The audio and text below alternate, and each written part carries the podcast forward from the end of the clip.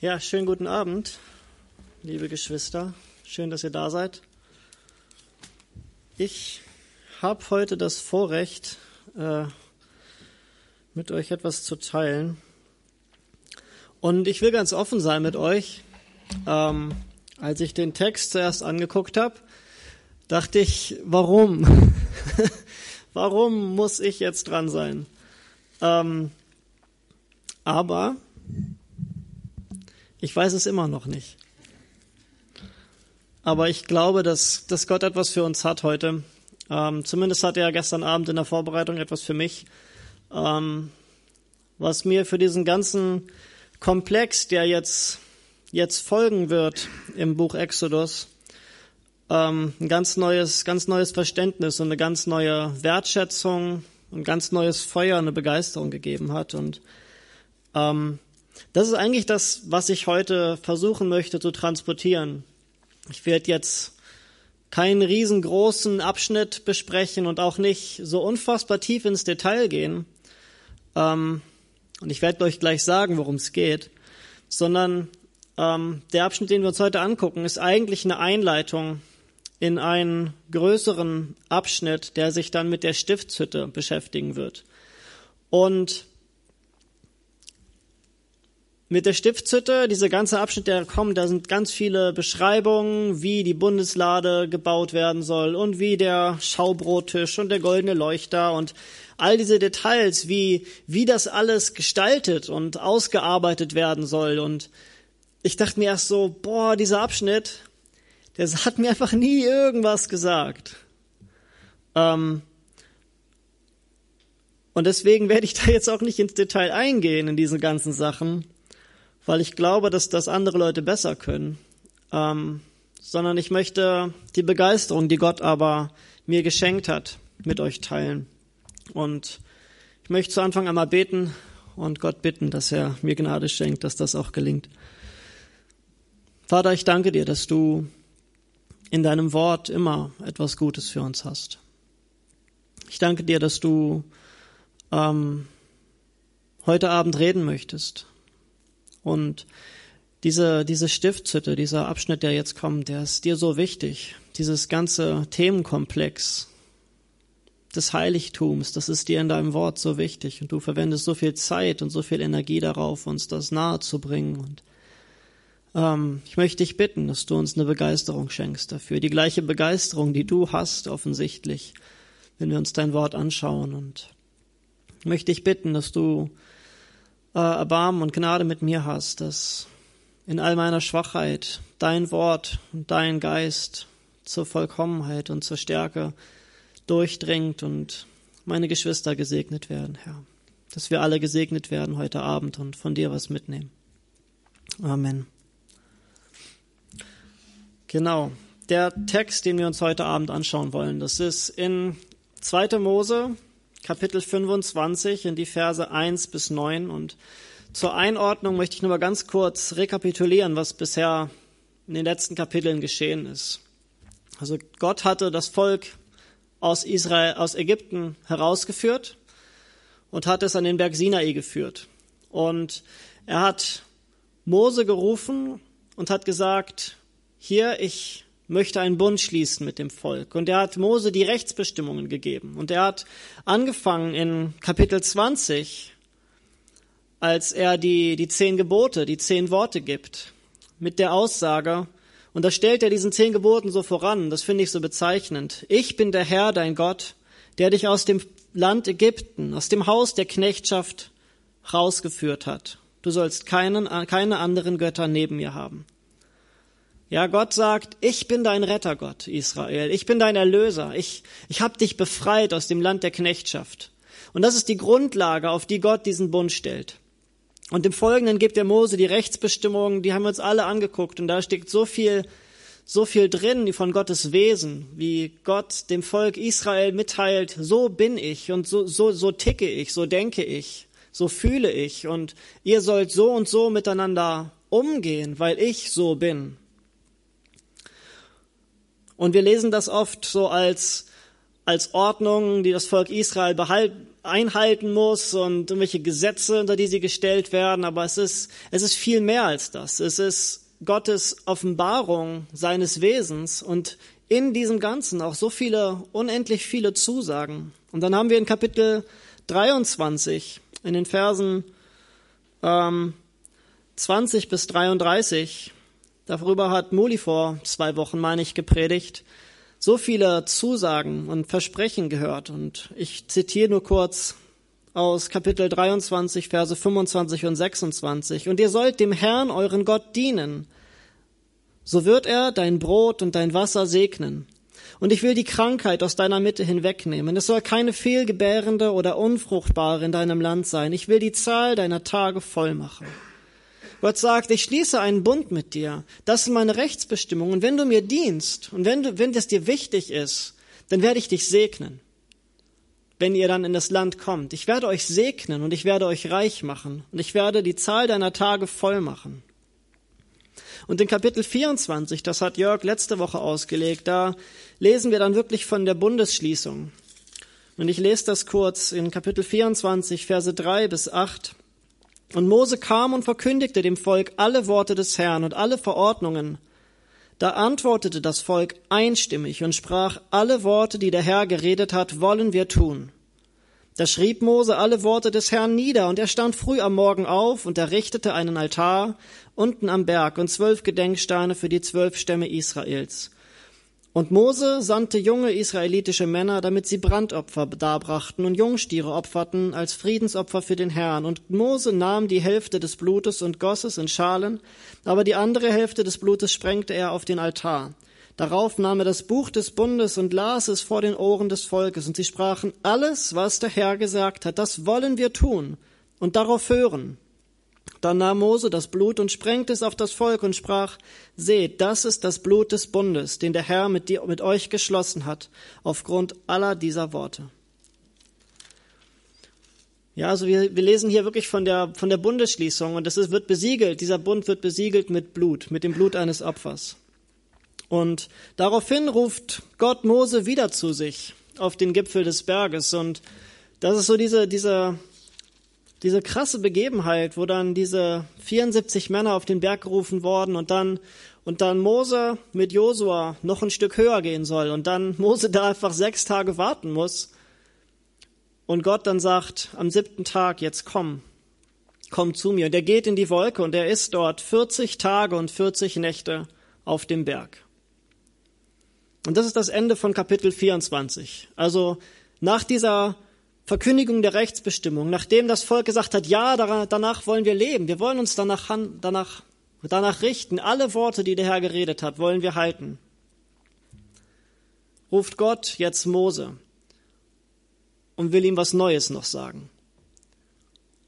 Und man denkt sich so, okay, geil, was kommt jetzt so? Ne? Der Bund ist geschlossen, die Rechtsbestimmungen sind da, yo, wir wollen das halten.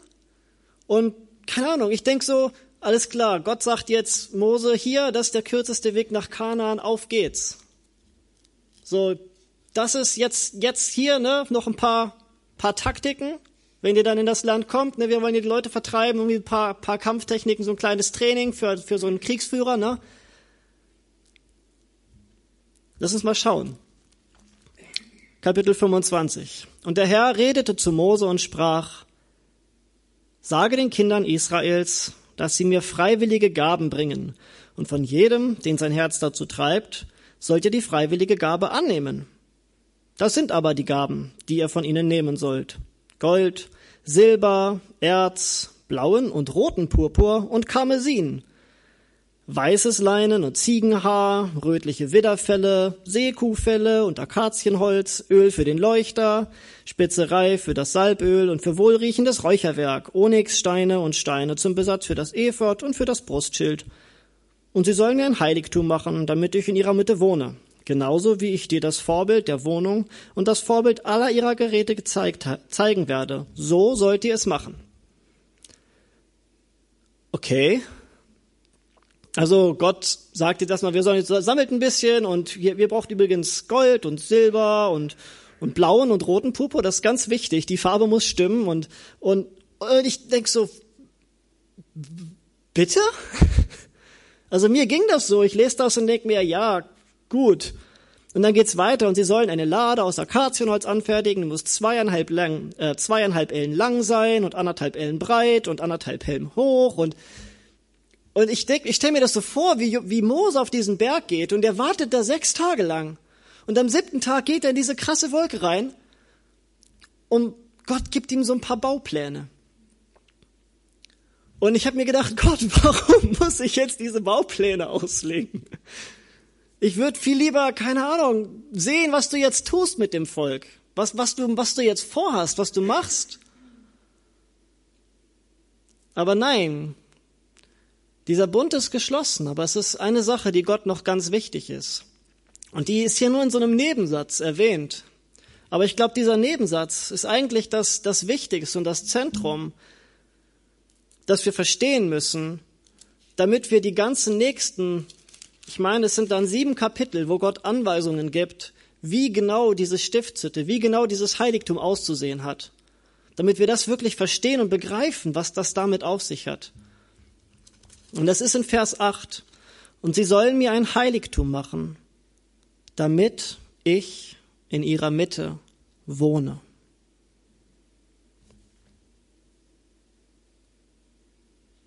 Damit ich in ihrer Mitte wohne.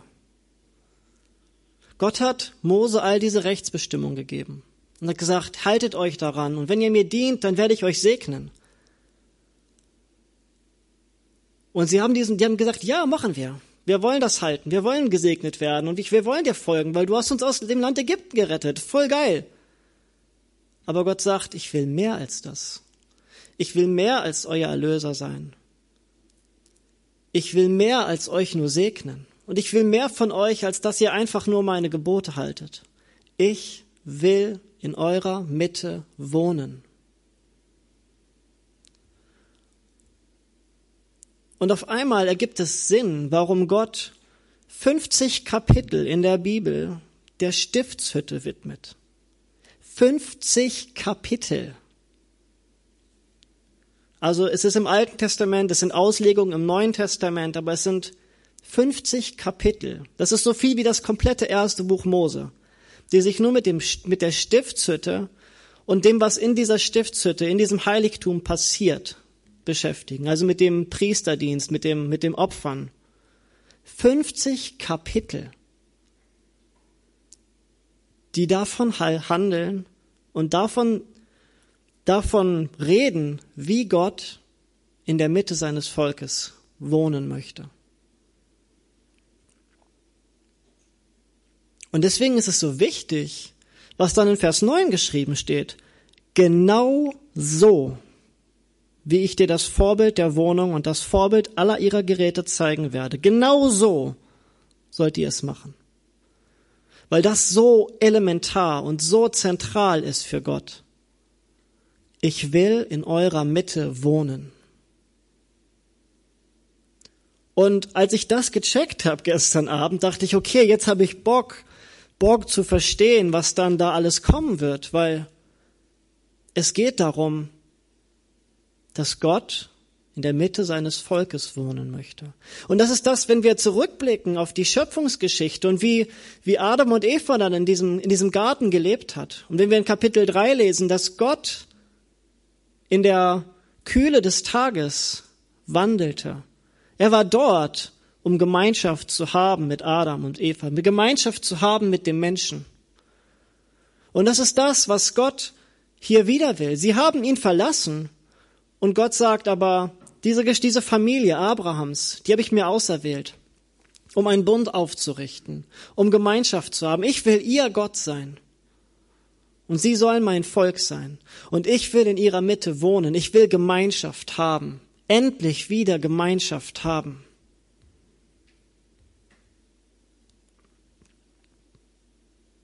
Habt ihr auch Bock? Ich habe richtig Bock drauf. Ähm, und jetzt weiß ich gar nicht, wo ich war. Ich muss einmal kurz nachschauen. Genau. Bisschen weniger jetzt emotional sein. Ähm, danke. Alles klar. Gut. Natürlich ähm, möchte ich jetzt nicht nur motivieren und motivieren für die kommenden Wochen, ähm, aber wenn ihr Bock drauf habt, darüber dann mehr zu erfahren, dann kommt doch die nächsten Wochen. Das wird Jörg bestimmt gut auslegen alles. Das überlasse ich jetzt einfach mal ihm. Ähm, ich möchte mir so ein paar jetzt, so ein paar Sachen grundsätzlich einmal angucken. Ich werde jetzt nicht über die Bundeslader und über die Zeltbahnen und über die Schleifchen, die dann da sind, reden. Ähm, vielleicht lese ich erstmal ähm, etwas, was ich, was ich gelesen habe, was interessant war. Es gibt ähm, im ganzen, in den ganzen fünf Büchern Mose gibt es fünf Bezeichnungen für dieses Heiligtum. Das eine ist, was wir hier lesen in Vers 8, das Heiligtum. Also das ist wirklich einfach ein heiligen, abgesonderten, abgeschiedenen Ort. Ein Heiligtum. Hatten auch andere Völker für ihre Götzen, für ihre Götter, die hatten ein Heiligtum. Das zweite Wort ist Zelt. Das war halt ein Zelt, was sie bauen sollten. Und das, ne, das ist ein, eine vorübergehende, tragbare, mobile Wohnung. Das ist ein Zelt. Das dritte ist, was wir hier auch in diesem Vers lesen, ist, ist Wohnung. Ja, das ist, und das bedeutet tatsächlich einfach Wohnung. Da, wo jemand wohnt. Und das ist die Wohnung Gottes. Also, er sagt wirklich, ich, ich wohne da. Und wenn wir lesen, dann wird da auch diese Wolke sein und diese, dieses Feuersäule und die wird da bei dem Zelt chillen. Hin und wieder. Der wohnt da. Für uns völlig crazy, aber er war da. Da war die Gegenwart Gottes. Das vierte ist, und da kommt unser Wort Stiftshütte her. Keine Ahnung, warum das Stiftshütte übersetzt wurde von Luther. Das ist das Zelt der Zusammenkunft, das Zelt der Begegnung. Das ist der Ort, wo Gott dem Volk begegnen will, wo Gott Mose begegnen will, wo Gott reden möchte, wo Gott Gemeinschaft haben möchte. Ich weiß, das Wort Stiftshütte, das klingt für mich so völlig inhaltsleer, weil Stift ist, hat, ich weiß, dass das Wort Stift nicht nur, wie wir es heute benutzen, dieses Malgerät oder Zeichengerät ist, sondern dass ein Stift noch etwas völlig anderes ist. Aber so benutzen wir das Wort ja heutzutage nicht mehr. Es geht hier um das Zelt der Begegnung und das Zelt oder die Wohnung des Zeugnisses. Also da, wo geredet wird, wo bezeugt wird, wo Gott sich selbst bezeugt.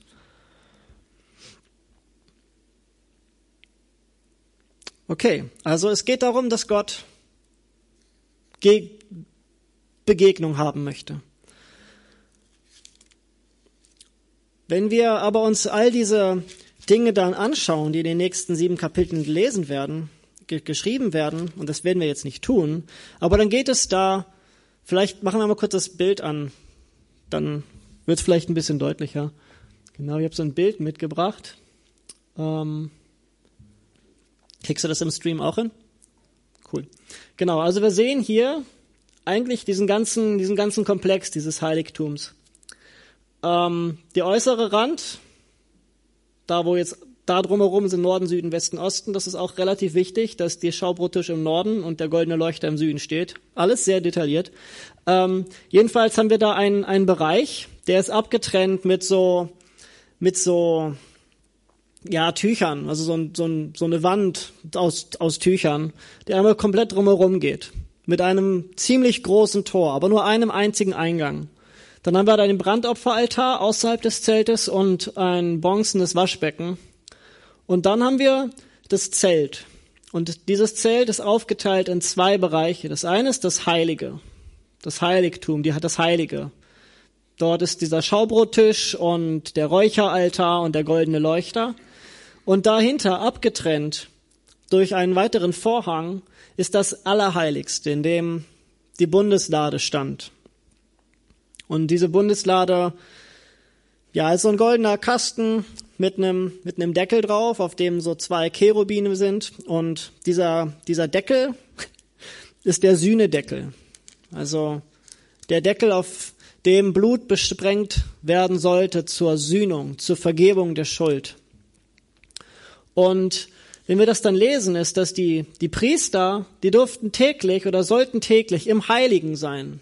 Die sollten dort ihren Dienst verrichten. Die sollten da das Räucheropfer darbringen und dafür sorgen, dass auf diesem Schaubrottisch immer genügend Brot liegt. Das wird Jörg dann sicherlich gut auslegen.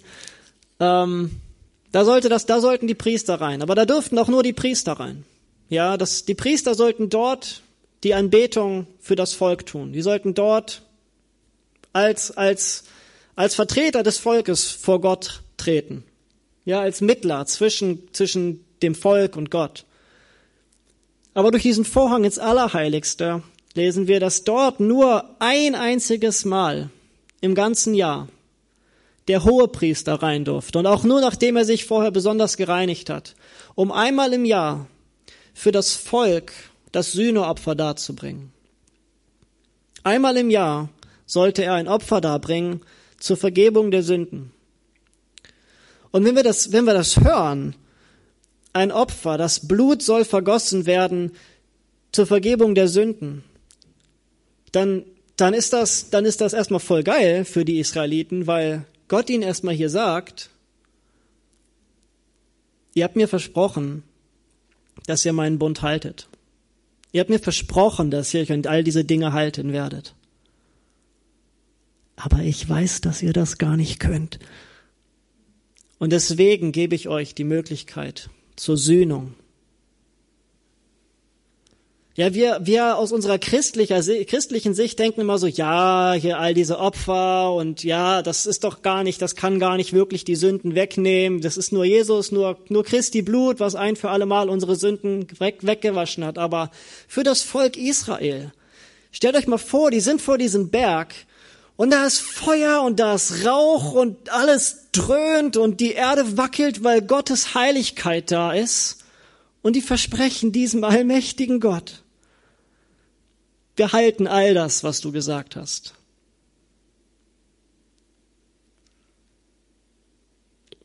Wir halten das. Was sollen wir auch anders sagen? ich meine, das ist Gott. Die waren in Ägypten und haben diese Plagen miterlebt. Die wissen, mit wem sie es da zu tun haben. Und dem haben sie was versprochen. Und die haben die Gebote gehört.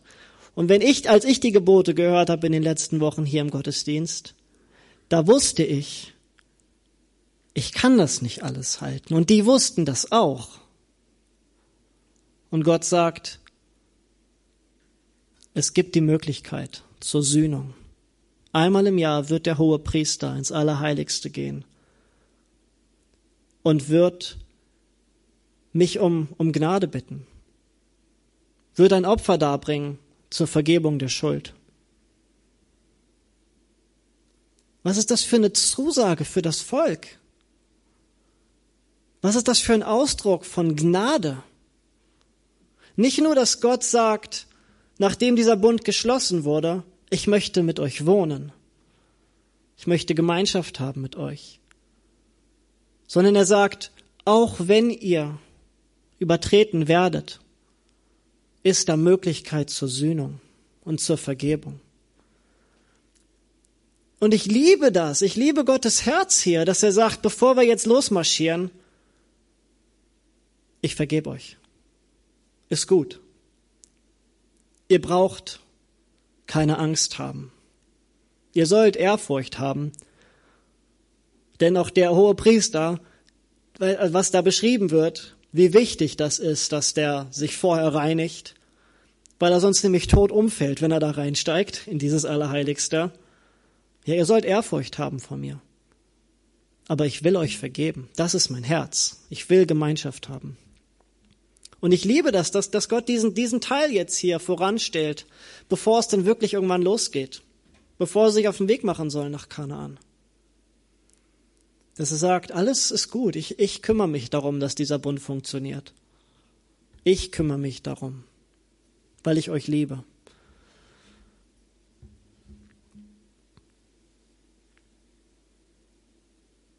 Und deswegen finde ich es auch so cool, dass Gott hier sagt, es soll eine freiwillige Gabe eingesammelt werden.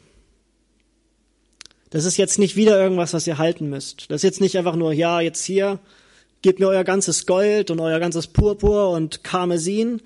Frage ich mich, wo haben die das überhaupt her? Ich meine, die waren Sklaven in Ägypten und die haben das tatsächlich bekommen, als die ausgezogen sind aus Ägypten. Hat Gott gesagt, hier sagt mal euren Nachbarn, die sollen euch mal ordentlich was mitgeben. Und die haben das auch gemacht, aus irgendeinem Grund. Und Gott sagt jetzt, ich habe euch das gegeben, das wisst ihr, ne? Ich habe dafür gesorgt, dass, dass die Ägypter euch das alles mitgeben. Das ist eigentlich eh meins. Aber wenn ihr wollt, wenn ihr Freude habt, wenn das, wenn das hier steht, wenn euer Herz euch treibt, dann, dann gebt mir das. Vertraut mir, dass, dass ich sorge. Und baut das, benutzt das, um mir ein Heiligtum zu bauen, damit ich in eurer Mitte wohne. Und wir lesen dann später in Kapitel 36, ich denke, ich kann da jetzt vorgreifen, dazwischen passiert noch eine ganze Menge Mist. Mose kommt runter vom Berg und die haben erstmal angefangen, all dieses Gold, was Gott ihnen gegeben hat, zu nehmen und ein goldenes Kalb draus zu machen und drumherum zu tanzen und das anzubeten. Und Mose bittet Gott um Vergebung für das Volk und Gott sagt zwar, yo, ich kann eigentlich nicht mehr in eurer Mitte sein und das ist eigentlich ziemlich traurig, was dann da steht, nämlich dass das Zelt aufgeschlagen wurde außerhalb des Lagers aber Gott sagt, okay, ich, wir ziehen das durch. Ich, ich halte mich an den Bund, den ich geschlossen habe. Und dann geht Mose nochmal hoch und holt sich nochmal neue Tafeln, nachdem er sie zerkloppt hat. Ähm, jedenfalls lesen wir dann in Kapitel 35, dass, dass Mose jetzt das Volk auffordert, diese freiwilligen Gaben zu geben. Und wir lesen, wie die einfach komplett eskalieren. Alle so, ja, hier, Gold, Gold, Silber, Silber. Die Frauen sind nur noch am, am Leinen spinnen und bringen alles hin. Weil die, die haben gemerkt, boah, ja, Mose hat uns das jetzt alles erzählt von diesen, von mit, wie das sein soll mit der, mit der Sühnung, mit, mit der, dass Gott Gemeinschaft haben mit und möchte mit uns. Und das ist viel geiler als dieses blöde Kalb, das wir da gegossen haben. Und Gott vergibt uns sogar diese Sünde. Und die legen los und hauen einfach all das Zeug, was Gott ihnen geschenkt hat, raus. Und dann lesen wir in Kapitel 36, Vers 4 bis 6. Da kamen alle weise Männer, die am Werk des Heiligtums, Heiligtums arbeiteten, jeder von seiner Arbeit, die sie machten. Und sie redeten mit Mose und sprachen, das Volk bringt zu viel! Mehr als zum Werk dieses Dienstes notwendig ist, das der Herr auszuführen geboten hat. Da gebot Mose, dass man durch das Lager ausrufen und sagen ließ, niemand, es sei Mann oder Frau, soll mir etwas anfertigen als freiwillige Gabe für das Heiligtum so wurde dem Volk, dem Volk gewährt zu bringen. Denn das Angefertigte reichte aus für das ganze Werk, das zu machen war, und es war noch übrig. Das Volk hat gemerkt, boah, da steckt so viel dahinter, hinter dem, was wir jetzt die nächsten Wochen uns angucken werden, hinter den Bestimmungen für den, für den Priesterdienst, hinter dieser ganzen Ordnung mit dem Allerheiligsten, dem Heiligen, mit dem Räucherwerk, äh, allein, dass die Bundeslade da ist, weißt du, all, all diese Sachen, die so krass sind. Und dieses Volk hat gemerkt, boah, das ist so heftig. Und Gott, Gott ist das, das sagt er jetzt hier nicht nur in irgendwelchen ne, Anleitungen und so, sondern der meint das ernst. Wir haben verkackt und er vergibt uns dennoch und er hält sich an den Bund. Und das Volk ist bewegt und die hören nicht mehr auf, die zu geben weil die sich, sie sich danach sehnen, nach dieser Gemeinschaft. Die sehen sich nach diesem Gott. Die sehen sich danach, diese Vergebung jedes Jahr aufs Neue in Anspruch nehmen zu dürfen. Weil sie gemerkt haben, wir schaffen es von uns aus nicht.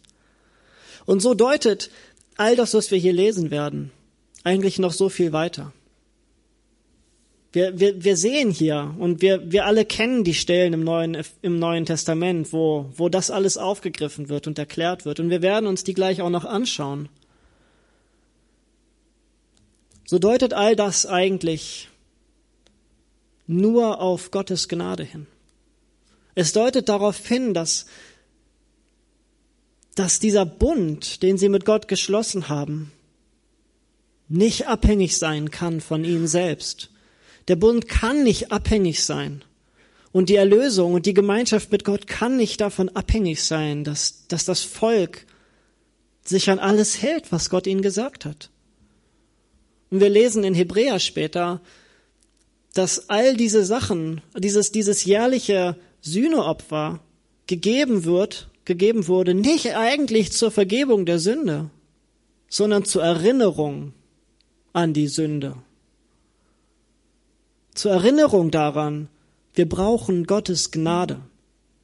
Es war immer und es wird immer nur einen Weg zum Vater geben und das ist das Blut Jesu. Und auch für das Volk Israel damals hatte Gott das schon im Sinn, dass da dieser neue Bund sein wird, dass da wird dieser Mensch kommen, der der Schlange den Kopf zertreten wird. Zur Vergebung der Sünde. Aber das war noch nicht gekommen. Aber Gott gibt hier diese Ordnungen, um über das reine Wort, über den Buchstaben hinauszudeuten. Auf Jesus, auf Gottes Gnade. Und jetzt sind wir da, wo ich eigentlich hin wollte. Und wir haben noch voll viel Zeit. ist voll gut. Ähm, das bezieht sich alles auf Christus. Und wenn wir uns die Bundeslade angucken und so ganz viele Einzelheiten, im Schaubrottisch, dem goldenen Leuchter, so viele Sachen, die dort erwähnt werden, werden später im, im Neuen Testament aufgegriffen und, und deuten auf Jesus hin. Allein das Wort, dass das hier ein Zelt ist. Wenn wir Johannes Kapitel 1, Vers 14 uns angucken, das kennt ihr alle. Da steht, und das Wort wurde Fleisch und wohnte unter uns und wir sahen seine Herrlichkeit, eine Herrlichkeit als des Eingeborenen vom Vater voller Gnade und Wahrheit. Das Wort wurde Fleisch und wohnte unter uns. Ja, Gott will in ihrer Mitte wohnen. Aber wenn das nicht eindeutig genug ist, dieses Wort wohnte unter uns, bedeutet wörtlich zelten. Das Wort wurde Fleisch und zeltete unter uns. Jesus Christus ist das Zelt Gottes bei den Menschen. Camper Jesus, voll geil. Ja? Diese, diese Stiftshütte und alles drumherum ist eigentlich ein Bild für Jesus. Ja, die, die Vergebung, die Sühnung, das Blut, das vergossen wird, die Gegenwart Gottes, die Priester als Mittler die den Weg bereiten für das Volk zu Gott hin.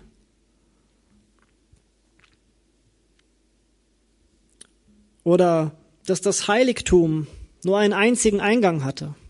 Da war nur ein Weg, der zu Gott führte. Und Jesus sagt, ich bin der Weg und die Wahrheit und das Leben und niemand kommt zum Vater als nur durch mich. Johannes 14, Vers 6. Er sagt, er ist das Tor.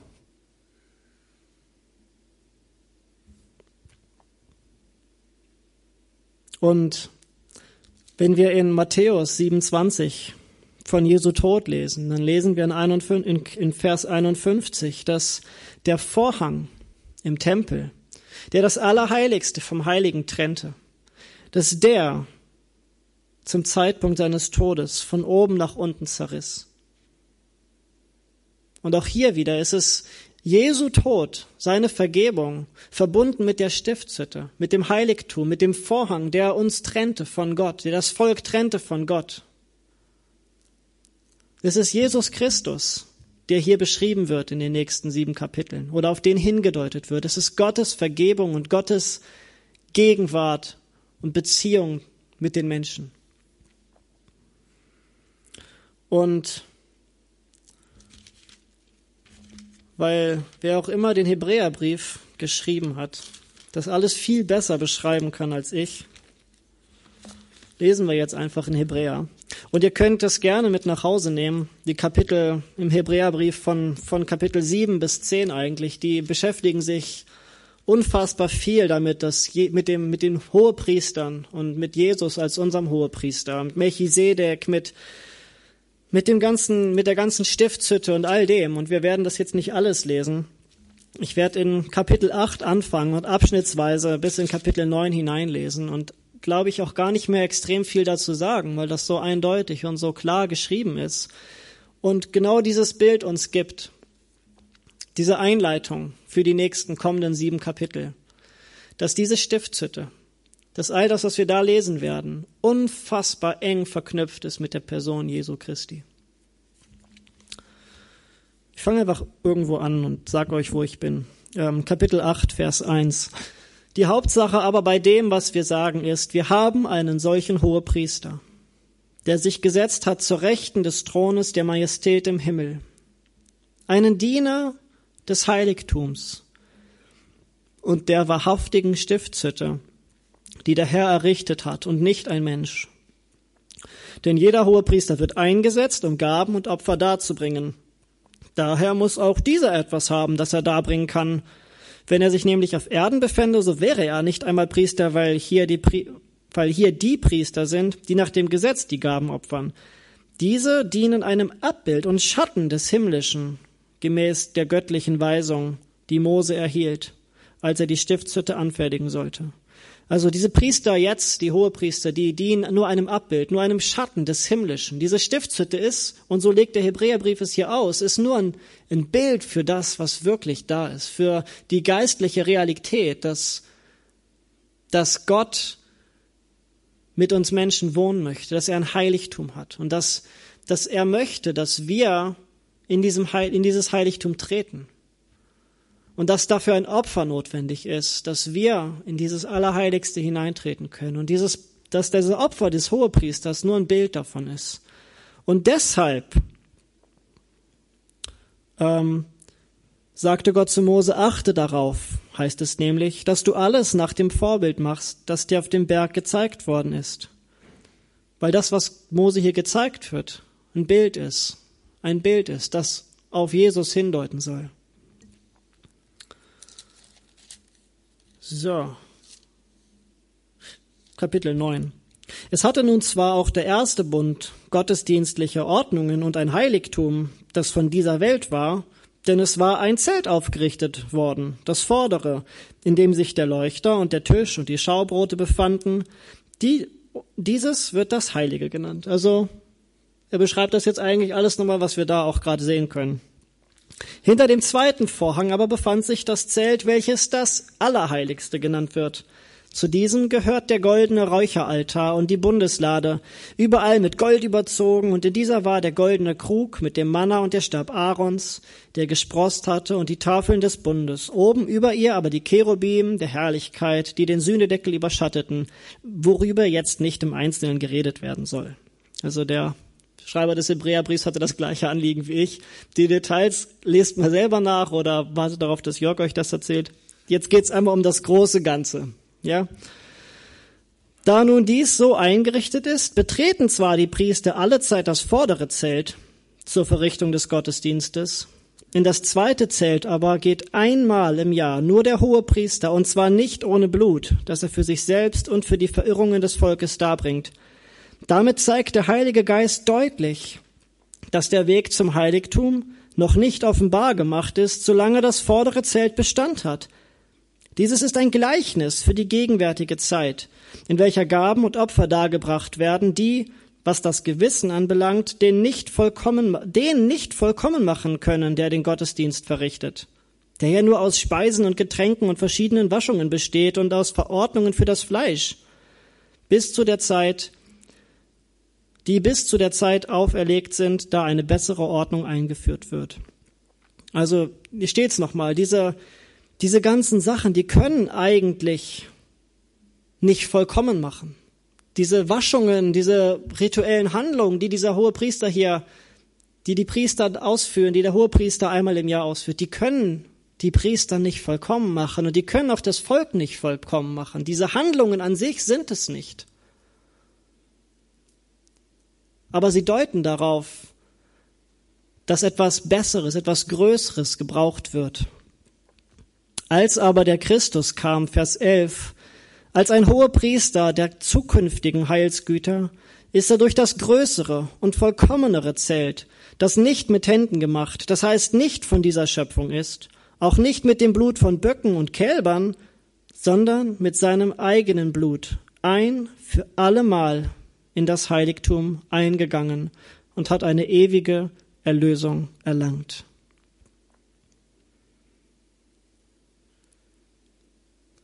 und hat eine ewige Erlösung erlangt.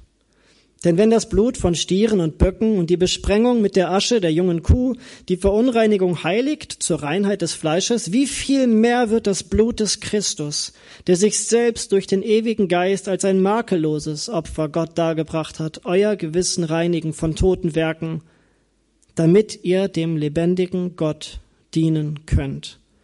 Was hat das Volk gesagt? Wir wollen dem Herrn dienen.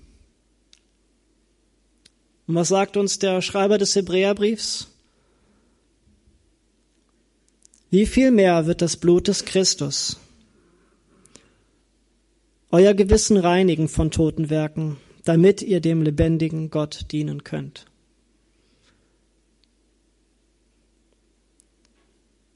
Wir können Gott nur dienen, wir können Gott nur begegnen. Durch Jesus allein, durch sein Blut, durch seine Vergebung.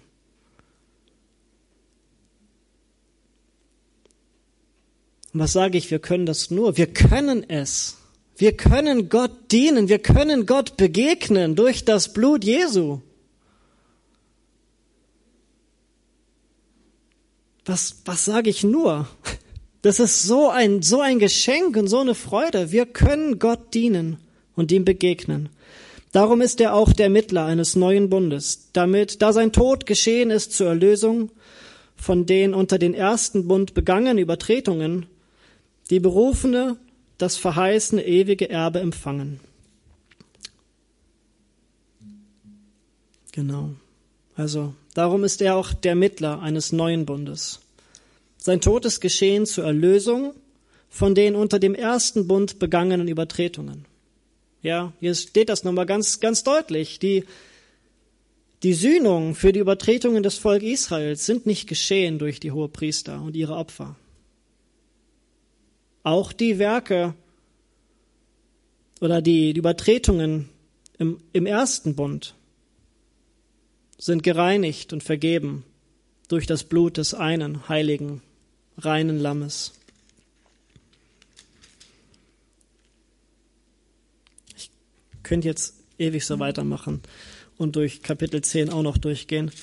Da wird nämlich das ganze Opfer dann nochmal, das ganze Opfer Christi nochmal genauer beleuchtet und was das bedeutet. Aber ich glaube, das lassen wir jetzt.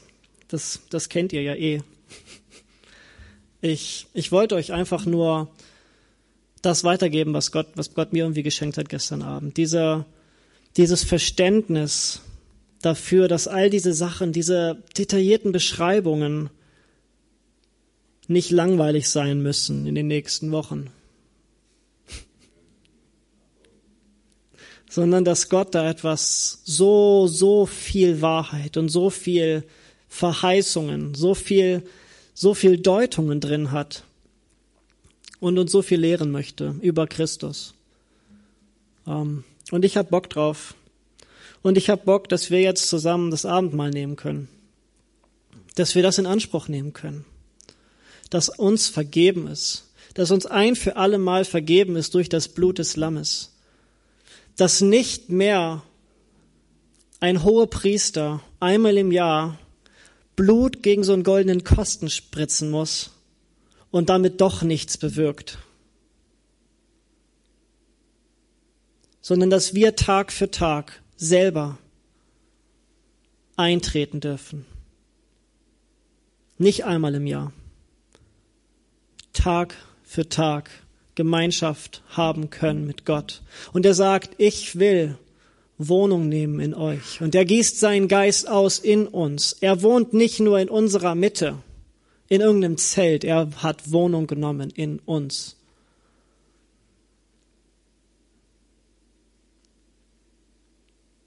Lass uns beten.